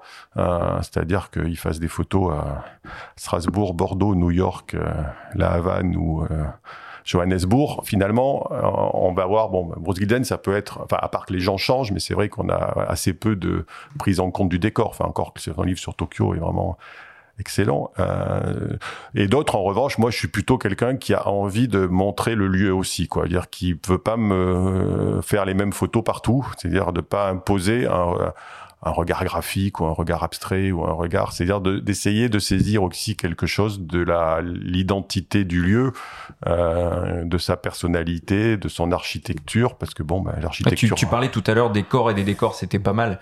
Euh, c'est finalement, ça, ouais. donc ça veut dire que ça passe uniquement par le grand angle, principalement. On, on exclut un peu tout ce qui est télé, la distance, on, on, on Ah y ben va. pour quoi. moi, le 50 mm est déjà un ultra télé, donc euh, c'est déjà, je suis aux limites de ma possibilité de téléobjectif. Euh, donc euh, non, j'étais souvent en 35 et en fait en, en argentique j'étais en 35, on va dire pour être très euh, concret, notamment en couleur, en diapo couleur, en diapo voilà. Et en numérique, je suis vraiment passé au 28 parce qu'on peut recadrer facilement quoi. Et là, je suis pas du tout contre le recadrage, au contraire. Quoi. souvent dès la prise de vue, je pense à un recadrage parce qu'on peut pas toujours s'approcher exactement comme on veut et que si voilà, j'essaye d'être droit, j'essaye d'être voilà pertinent, mais voilà. Donc le 28 pour moi est le bon compromis parce qu'encore une fois, ça déforme pas du tout. Enfin, si on est bien placé. Et euh, moi, je, je conseille même le 28 pour des portraits. Alors, c'est dire si j'aime bien le 28. Donc, non, je pense vraiment que le 28 est une bonne focale. Après, moi, ça me correspond que d'autres soient à l'aise au 50 euh, pour faire des plans plus serrés. Je trouve ça très, très bien aussi. C'est ça qui va créer un peu, encore une fois, sa personnalité et son écriture. La focale fait partie des choix de. C'est aussi pour ça que j'aime pas les zooms parce que les zooms empêchent de trouver sa focale entre guillemets, son style d'une certaine façon. Ah, mais ça permet quand même de tâtonner, de se positionner quand on débute. Euh, tu vois, je sais pas, un 1735 par exemple, on peut. On non, peut faire tu me convaincras pas. J'interdis le zoom totalement. Toi, tu zoomes avec les pieds, toi. Euh, voilà, là, pour la photo de rue, encore une fois, je, pour d'autres domaines, euh, je peux en utiliser. Je suis pas contre. En photo de rue, d'abord, c'est plus gros. c'est. Ah, c'est pas très discret, c'est vrai. suis plus difficilement dans beaucoup de cas. Moi, je vois que des gens qui ont des problèmes. Et honnêtement, tous les photographes que, donc, dont on a parlé, qu'on a cité, qu'on aime, n'utilisez pas de zoom pour la photo de rue, enfin, ou très mmh. rarement, enfin, à ma mmh. connaissance. Non, c'est juste qu'on peut recadrer assez facilement maintenant et que cette idée d'être transparent avec l'appareil, de pas se poser de questions, c'est aussi de pas se poser la question de la focale. Une fois qu'on a intériorisé son 28, son 35, son 50, on arrive à se placer un peu euh, de fait au bon endroit. Après, les zooms sont très utiles pour plein d'autres choses. Hein. On fait pas que de la photo de rue, donc euh, on peut avoir un zoom pour autre chose et une bonne focale, petite focale fixe euh, pour la photo de rue. Alors 28 mm, ok, on a très bien compris. Euh, maintenant, euh, selon toi, alors même si tu utilises plein de types d'appareils différents, c'est quoi le, le, le, la famille d'appareils la plus la plus adaptée à la rue? Alors on a les, les, les hybrides qui ont l'avantage d'être compact, silencieux, très réactif hein, euh, euh, au niveau de l'autofocus. Euh, les réflexes qui peut-être sont un appareil un peu statutaire, hein, qui permettent un peu de de, de, de, de poser la place du photographe dans, dans l'environnement. Le compact expert, voilà, tout petit, tout léger, tout tout tout rapide, et puis le smartphone qu'on a tous dans dans la poche. Selon toi, même si je sais que tu vas pas avoir, tu vas avoir du mal à me répondre. C'est quoi l'appareil idéal pour la street photographie?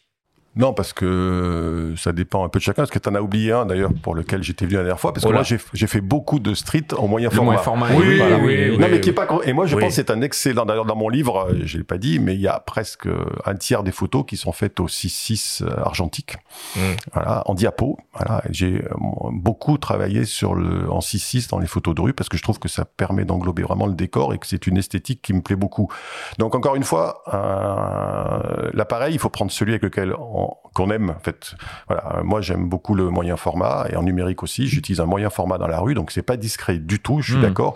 Mais souvent, c'est en voulant être discret qu'on paraît inquiétant parce qu'on paraît être un ben, espion. c'est ça. C'est pour ça si on arriver avec un réflexe, se mettre tout droit et, euh, et viser. Euh, avec un 28, après on va vite. Mais un réflexe, c'est pas plus gros qu'un hybride. En réalité, c'est un peu pareil. C'est plutôt le moyen format cette image, c'est cette image de, cette image de boîtier professionnel, quoi. De. Euh, voilà, moi, j'ai un gros Nikon, mais je mets dessus un pancake et ça, je vous assure que c'est pas très impressionnant. Euh, c'est l'objectif souvent qui est impressionnant. Du coup, on revient à ces zooms avec ces pare-soleil, euh, voilà, proéminents. Mais après avoir un gros appareil, c'est, enfin, encore une fois, je, j'en ai parlé avec plein de photographes. On est souvent on paraît plus franc quoi entre guillemets. Alors, toutes les photos du bah, peut-être plus légitime quelque part ouais après voilà encore une fois il faut pas se sentir coupable. Je dis souvent aussi le conseil c'est quand les gens se sentent coupables de faire de la photo de rue je dis bah faites autre chose parce que il s'agit quand même de prendre du plaisir. Il faut se sentir alors des fois il y a des moments un peu difficiles il faut expliquer ce qu'on fait il faut voilà. Mais globalement c'est quand même un, un moment de plaisir et euh, donc, je pense que du smartphone au moyen format, tout est possible à condition qu'on ait un objectif qui réagit à 28 assez vite, à 28 mm, l'équivalent ou quelque chose, non, ou 50 si on est quelqu'un du 50. Mais euh, et sinon, c'est vrai que le Leica M reste pour moi quand même l'objectif euh, parce que c'est la mise au point manuelle que je trouve super efficace. Mais les appareils actuels, bon, les, les Fuji, les Sony, tout ça sont vraiment marche très très bien. Je vois dans mes stages des gens qui sortent des résultats vraiment exceptionnels avec ces appareils. C'est pour ça que j'ai dit tout à l'heure que c'est beaucoup plus facile qu'avant euh, à ce niveau-là. Du coup, ça devient plus difficile à l'étape suivante, qui est l'editing. Oh, mais ça, c'est tout un autre sujet. Hein. Absolument. Non, mais en photo de rue, c'est crucial. Ah oui, non, c'est absolument. En photo de rue, c'est encore plus crucial que dans d'autres domaines parce qu'on se retrouve avec des centaines, des milliers de photos et dont on devrait, on va extraire au final deux, trois, quatre, voilà, avec un travail. Et c'est vrai que si on n'a pas En une gros, c'est quoi? idée- C'est montre-moi tes photos, je te dirais quel street photographeur tu es, un peu? Non, parce que je pense qu'à partir du même corpus d'images, euh, enfin moi ça m'arrive dans des, encore une fois, dans des exercices d'editing, des gens qui m'amènent 200 photos et je leur fais trois propositions et qui sont complètement différentes. Et selon qu'ils exposent l'une ou l'autre, ils, ils paraissent parce que le public voit qu'une petite. Euh, la particularité de la photo, c'est qu'on ne montre que 0,001% de ce qu'on fait. Et c'est là-dessus qu'on est jugé. Donc, euh, donc en fait, c'est quelqu'un qui va choisir des photos. Enfin, je lui fais trois sélections. Et dans une, les gens vont dire ah oui, c'est quelqu'un de euh, voilà, qui, qui aime pas les gens, qui est distant et tout ça. Dans l'autre sélection, euh, il va avoir l'air d'être super dynamique et proche. Enfin voilà, parce que souvent beaucoup de gens photographient dans toutes les directions et savent pas trop comment réunir ça pour en faire un ensemble cohérent pour une expo, pour un portfolio, Ah, pour une petite publication. Ça, ça, ce sera le, le- la thématique d'une émission. Comment faire un editing On Ah a bah de c'est- quoi. c'est euh, capital. On a de quoi faire euh, une belle émission d'ailleurs sur. euh, C'est sur ce capital parce sujet-là. que c'est devenu pour moi le problème numéro un de la photographie contemporaine, en tout cas amateur, professionnel aussi sans doute, mais amateur, comme la photo de rue. C'est-à-dire la prise de vue est plus simple, l'éditing est plus, com- est plus Mhm. compliqué. Et là, on rentre vraiment dans le cœur de la création, à mon avis. Merci, merci beaucoup Jean-Christophe pour, euh, pour toutes tes explications. Il est temps de mettre un terme à cette discussion et de passer au débrief.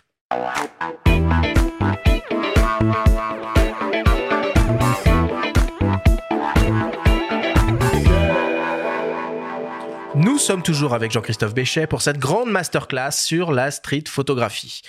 Jean-Christophe, si on devait essayer de résumer ce que l'on s'est dit pendant cette émission, les notions importantes à retenir. Peut-être déjà pour commencer, est-ce que tu peux nous redonner la définition de ce qu'est la street photographie? Alors attention, c'est juste la définition, la mienne, pour moi. La Encore tienne, une fois, c'est évidemment. pas, euh, Mais c'est toi qui es là, qui est invité. Absolument. Non, en fait, et puis c'est basé sur ces discussions que j'ai eues dans le livre avec Michel Poivert et Jean-Luc Monterosso aussi, qui, qui a un avis très intéressant, et Sylvie Hugues. Pour moi, c'est l'idée d'intégrer des corps dans des décors, voilà, de parler de l'espace urbain. La photo urbaine, elle, peut englober juste des décors, mais nous, l'idée, pour moi, de la street, c'est de, voilà, de témoigner et surtout cette capacité à parler des moments sans importance. C'est ça qui est fascinant, c'est comment rendre intéressant quelqu'un qui fait ses courses au supermarché, quelqu'un qui traverse une rue, quelqu'un qui fait rien en quelque sorte. Le reportage s'intéresse à des moments forts, des moments saillants, la street photographie s'intéresse à des moments faibles, des moments sans intérêt, des moments qui sans la photo n'auraient même pas existé. Donc on revient à cette idée du surréalisme si on Mhm. veut. C'est vraiment l'art de rendre intéressant quelque chose d'une banalité totale, sans aucun intérêt, et c'est le talent du photographe, son art du cadrage, son art de la distance, voilà, de tout ce qu'on connaît de la photographie, qui va nous intéresser à quelque chose a priori totalement inintéressant. Qui sont les, les grands maîtres de la street photographie, présents et passés? Ah ben, il y en a tellement que je vais pas tous les citer. Il y a, encore une fois, on a dit tout à l'heure, il y a, pour moi, il y a quatre écoles, entre guillemets, il y a trois principales peut-être. Il y a l'école française des années 50, 60, Ronis, Douaneau, évidemment, Cartier-Bresson, qui est à la fois reporter par moment et par moment photographe de rue. Euh, et puis bon, on peut continuer avec beaucoup d'autres, Sabine Weiss évidemment. Il y a l'école américaine, bon, dont moi je me sens le plus proche. C'est aussi pour ça que j'ai appelé mon livre Street Photo, parce que j'ai j'ai pas envie de dire que ce terme, c'est comme si le jazz ne pouvait être fait que par des Américains. Non, la street photo peut être faite par un Français. J'ai un regard de Français sur le monde. Je revendique le fait d'avoir un regard, en tout cas d'Européen, et de faire de la street photo. Mais je voulais pas le mettre dans le mot photo de rue qui nous cantonne un peu juste à l'espace français. Donc le mot street photo pour moi est générique de ce style qui est plus proche de la photographie américaine. Moi, mes entre guillemets mes pères spirituels, ben c'est pas très original. hein. C'est Walker Evans, c'est Robert Frank, c'est Lee Friedlander, c'est Harry Callahan, c'est Wino Grand, c'est Diane Arbus, c'est Hélène Lewitt. Voilà, donc euh, c'est cela. Il y a l'école japonaise dont je me suis aussi beaucoup à rapprocher parce que j'ai beaucoup photographié à Tokyo. J'ai fait un livre sur Tokyo, donc il y a les, Moriyama, il y a Ishimoto, il y a Araki, il y a Kawada, etc. Et puis il y a quelques photographes anglais aussi qui m'ont beaucoup intéressé, euh, Chris Killip euh, ou Tony Ray Jones. Voilà, pour parler des grands noms de la photo de rue, je pense que tous ces noms-là font partie du panthéon de, tous les photographes de rue. Est-ce que tu peux nous rappeler les deux techniques que tu enseignes dans tes workshops pour appréhender la photo de rue? Ben, les deux approches qui me paraissent être les plus faciles à, pour débuter avant de trouver son propre rythme, parce que c'est un peu une danse dans la rue. Il y a, une, il y a comme ça un petit film sur Cartier-Bresson qui est absolument fascinant, où on le voit danser autour. Enfin, c'est vraiment, euh, il est sur la pointe des On pieds, il va, il quoi. repart, etc. Donc à chacun de trouver selon sa morphologie, sa taille, son. Mais globalement, il y a une façon de faire, c'est de trouver un décor, de trouver une lumière, un espace, et d'attendre qu'il se remplisse comme on veut, quitte à y aller plusieurs fois, plusieurs jours de suite ou à différents moments de la journée. Ça, c'est l'école Lee, Friedlander, Cartier-Bresson. Voilà, c'est plutôt l'école. En fait, c'est l'école de ceux qui privilégient un peu la géométrie, on va dire d'une certaine façon, parce que du coup, le cadre est bien posé et les gens viennent euh, bien s'intégrer dans un cadre qu'on a solidement, entre guillemets, charpenté visuellement et qu'on a choisi avec. euh, Des fois, je, je dis aux gens, la photo de rue, c'est pas faire des photos en permanence. Des fois, je marche 40 minutes, je fais pas une photo, puis je trouve un lieu et je fais 80 photos sur le même lieu en 3 minutes. Et puis je repars, je marche une demi-heure et je fais pas de photos, quoi. C'est pas tout photographier, c'est choisir des spots un peu. euh, Tu me parles de Vincent Munier, que je connais un peu par ailleurs, que j'aime beaucoup. C'est un peu la même chose que la photographie animalière, sans aucune, euh, évidemment, très peu euh, le lien, mais c'est pas, on fait pas Ah, des- mais le mot d'affût qu'on a utilisé pendant le débat était pas du tout. Qu'on euh, a voilà, utilisé anodin. pendant toute la Et saison, pourrait dire. Et l'autre façon de faire, là, c'est plutôt de euh, d'affronter la rue dans un espèce de corps à corps, euh, voilà, pour euh, euh, dans, dans la foule on traverse de l'école Winogrand, euh, surtout William Klein, entre guillemets, Bruce Gilden, voilà, avec des techniques différentes, euh, hautes. Mais l'idée, c'est vraiment d'essayer de restituer. Dans le premier cas, on est plus sur une géométrie, une photo un peu plus organisée et un peu plus froide, on va dire, et dans l'autre, on est dans une photographie qui raconte aussi, pour certaines villes, cette jungle urbaine et moi, j'essaye de pratiquer les deux dans mon livre à ma façon. Je me suis nourri de ces deux façons de faire, mais c'est les deux pistes au début. Quand quelqu'un veut commencer, je lui dis, ben, tu fais, t'essayes ça. Alors, souvent affronter la rue pour beaucoup, c'est assez difficile euh, parce qu'ils sont un peu timides. Donc, euh, voilà. Mais à chacun de trouver son rythme à partir de ces deux postures de départ. Et d'ailleurs, est-ce que c'est pas plus simple finalement de photographier à l'étranger, dans la rue, de manière euh, totalement anonyme, un Français à Cuba, à Tokyo, euh, à New York, que à Paris? En fait, c'est non, c'est enfin pour moi, c'est pas vraiment plus simple. Je veux dire, c'est ça dépend si on est quelqu'un qui est. C'est à la fois plus simple et plus compliqué d'une certaine façon, parce que c'est vrai que quand on est à l'étranger, les photos de voyage, le drame des photos de voyage, c'est le pittoresque, c'est qu'on est attiré, on trouve tout tout intéressant. Et puis on revient, on laisse mûrir les photos, et deux ans après, on s'aperçoit qu'on a fait les mêmes photos que tout le monde et que c'est pas du tout intéressant parce qu'on s'est laissé entre guillemets happé par le bah, Cuba, par les voitures américaines, par les cigares, par les vêtements. Donc il y a les deux pièges en fait. Euh, voilà. En, France, on va moins être distrait par des choses que tout va nous paraître un peu banal. Moi, il se trouve que j'ai fait des séries dans des villes très peu photogéniques a priori, donc euh, là c'est vraiment du travail, mais du coup on est vraiment, euh, on n'est pas du tout distrait par le spectaculaire. Voilà, c'est plus facile. En fait, l'idée, c'est de se sentir à l'aise et d'avoir quelque chose à dire. Je reviens toujours à ça, c'est-à-dire si on sort pour faire des photos, qu'est-ce que alors ça peut être du pur plaisir, mais on va avoir un plaisir tout simplement de, se promener dans ce lieu, d'aimer ce lieu, ou du moins d'aimer le pas le lieu en lui-même, mais de ce qui peut nous apporter visuellement, quoi. Quel matériel on utilise pour faire de la street photographie, Jean-Christophe? Bah, vous utilisez l'appareil avec lequel vous êtes le mieux. En fait, Un zoom, c'est ça, on a Voilà. bien compris. J'ai bien compris. un, un zoom et un 200 mm Alors là, je vais citer un autre grand photographe qui a fait de la rue et d'autres choses. Je vais citer le premier matériel. Donc, euh, salut à Bernard Plossu, je pense à toi. Euh, une paire de chaussures. Voilà. le premier matériel, c'est plus important que l'appareil photo. Une bonne paire de chaussures, un- des vêtements dans lesquels on est à l'aise et euh, de pas avoir trop de choses, de pas avoir plein d'appareils de tous les côtés euh, et un appareil qu'on aime bien avec euh, plutôt, vous avez compris, une focale fixe, euh, voilà, un peu courte et qu'on utilise bien, et un appareil après qu'on oublie, qui est juste un, un outil qu'on utilise quand quand on sent qu'il y a quelque quelque chose qui marche. Bon, et pour terminer, est-ce qu'il y a des, des pièges et des travers à éviter quand on fait de la street photographie? Bah, le piège numéro un, on va dire, c'est de vouloir refaire ce qui a déjà été fait. Moi, je voilà. Après, euh, je, je suis quelqu'un qui a beaucoup revendiqué ses influences. C'est vrai que les photographes souvent aiment pas trop dire euh, qui les a influencés. Moi, c'est le contraire. Je le dis beaucoup, mais il faut surtout pas copier. C'est-à-dire, je vois des gens qui veulent refaire des photos comme Willy Ronis à Paris sur les bords de Seine. Je dis c'est pas possible. C'était Willy, c'était son époque, c'était sa vision. Euh, Les bords de Seine ne sont plus les mêmes. On n'est plus dans la même dynamique euh, historique, humaine, sociologique, psychologique, même urbaine. La vie à Paris est un peu agressive par moments. Enfin, j'ai L'idée, c'est de raconter le monde actuel et pas se dire je vais refaire ce qui a déjà été fait parce que ça me plaît, quoi. Voilà. Ça vaut pour soi-même aussi, ne pas refaire ce qu'on a déjà fait? Alors là, c'est une, euh, c'est une question plus complexe, on va dire, parce qu'il y a des photographes euh, qui font un peu toujours la même chose, et de certaine façon, euh, presque je les admire de certaine façon, parce qu'ils sont super Oui, mais c'est ça qu'on les reconnaît aussi, finalement. Voilà, Ça- donc euh, c'est vrai que c'est un conseil des fois que je donne à des photographes. Je dis si vous voulez être un peu connu, creusez un même sillon. Moi, je suis plutôt quelqu'un qui est allé sur trois ou quatre sillons. Enfin, pas Et le. Terwit a bâti toute une euh, œuvre sur des chiens aussi. Voilà. Une- une Après, il a pas fait que ça. Voilà. Donc, mais c'est vrai que euh, souvent, on connaît qu'une petite partie. Donc, c'est vrai que tactiquement, c'est bien de creuser un seul sillon. Après, je pense qu'il faut suivre sa personnalité. Moi, je suis plutôt quelqu'un qui a envie de faire plus. Je veux pas que de la street. Je voulais pas dire que je suis que street photographeur. C'est la base pour moi de, ma photographie. Elle, elle naît de là. Mon envie d'être photographe, c'est ça, et c'est un peu mon ADN.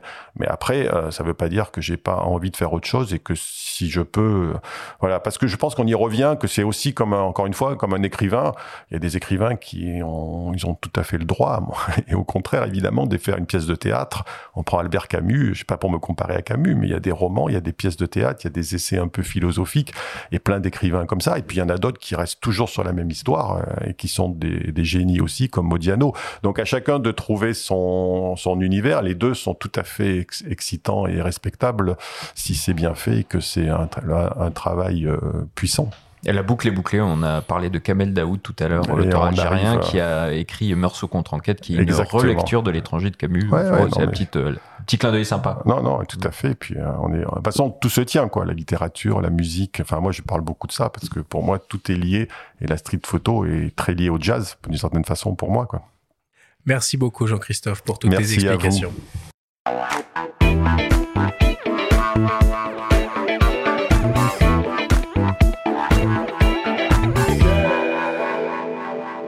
Il est temps de passer à la dernière partie de cette émission et d'attaquer le traditionnel quiz.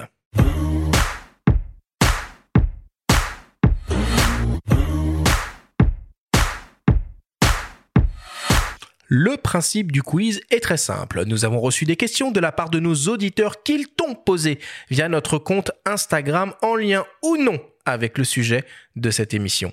Nous en avons sélectionné quelques-unes et tu vas avoir seulement 30 secondes et pas une de plus pour tenter d'y répondre le plus clairement possible. Jean-Christophe, as-tu bien compris la consigne? Je crois. alors c'est parti. Première question qui nous vient de arrobase RMNNTTR. Bonjour. Il pose souvent des questions. Euh, cette personne se demande, dans la rue, il est préférable de demander l'autorisation de prendre une photo ou de le faire en mode discretos? Pour moi, je pense que c'est très difficile de demander avant de déclencher parce qu'on rentre dans une autre logique photographique que je vais appeler le portrait négocié. Donc, c'est quand on demande à quelqu'un s'il accepte de poser une minute, 30 secondes et c'est un genre en lui-même tout à fait respectable. Non, pour moi, il s'agit plutôt de faire la photo et de, si la personne euh, réagit ou est contre, euh, ben, de lui expliquer ce qu'on fait et si vraiment elle veut pas, de l'effacer. Quoi. A encore une fois, on n'a pas tous les droits parce qu'on est photographe de rue et parce qu'on est dans la rue. On peut tout à fait, entre guillemets, effacer une photo. Deuxième question qui nous vient de Sandra85. Sandra se demande quelles sont les villes les plus photogéniques pour la street photographie.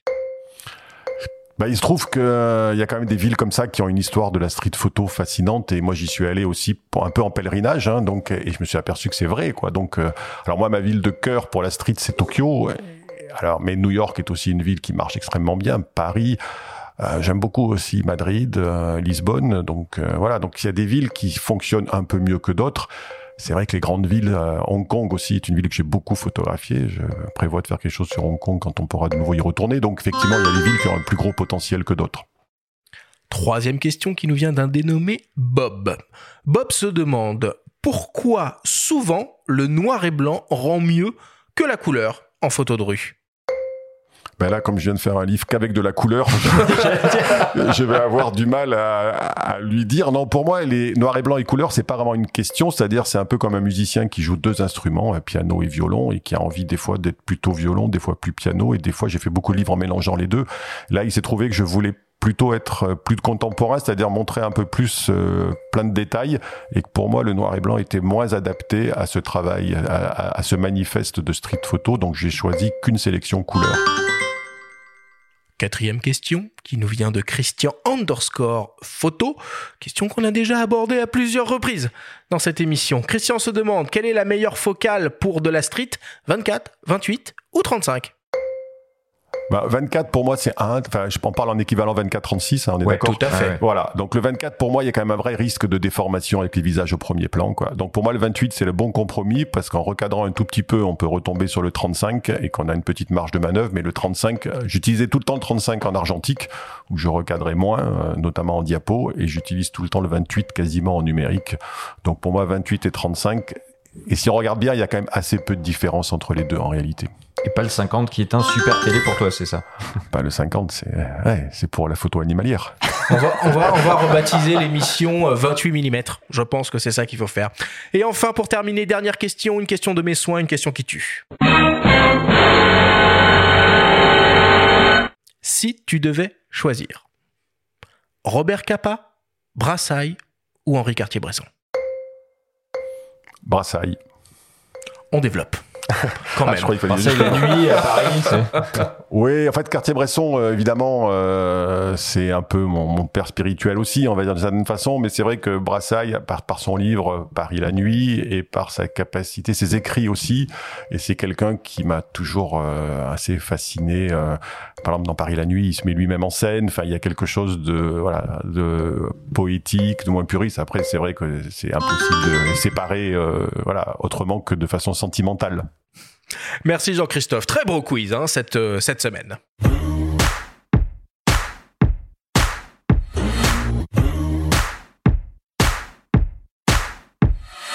Nous voilà désormais à la fin de cette émission. Jean-Christophe, c'était évidemment un plaisir de t'avoir de nouveau avec nous à nos micros. Quelles sont tes actualités? Évidemment, le livre qui vient de sortir. Est-ce qu'il y a d'autres choses? Voilà, donc il y a ce livre Macadam Color Street Photo qui sort. Donc je serai samedi, euh, ce samedi à 16h à la Nouvelle Chambre Claire à Paris, qui est une librairie que je- tout le monde connaît, que ceux qui connaissent pas euh, devraient aller voir parce que c'est vraiment une des meilleures librairies pour la photo à Paris, historique en plus. Donc je serai là-bas de 16h à 18h, ce qui permettra de continuer ce dialogue pour ceux qui veulent venir. Voilà. Et ensuite, euh, il y a un salon qui s'appelle Photodoc à Paris aussi, qui aura lieu à, à part trois jours le week-end du 20 mai, où je montrerai quelques photos, notamment de rue, comme ça, avec la galerie des photographes. Donc on aura un stand là-bas. Et donc j'y serai tout le vendredi 20, euh, toute la journée, euh, à partir de 14h jusqu'à 22h euh, à Photodoc. Donc là aussi, venez discuter sur le stand. et puis c'est un salon sympa pour la photographie. La nouvelle photographie documentaire, je crois, voilà, dans laquelle on peut intégrer la street euh, largement.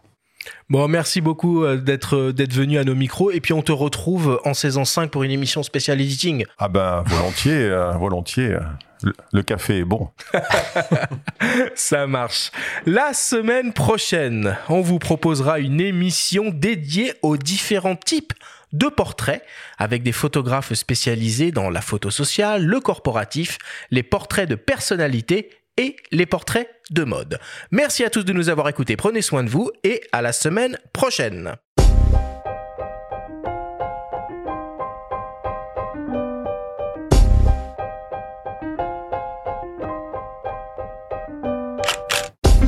C'était Faut pas pousser les ISO, le podcast entièrement dédié à l'image pour tous les passionnés de photos et de vidéos.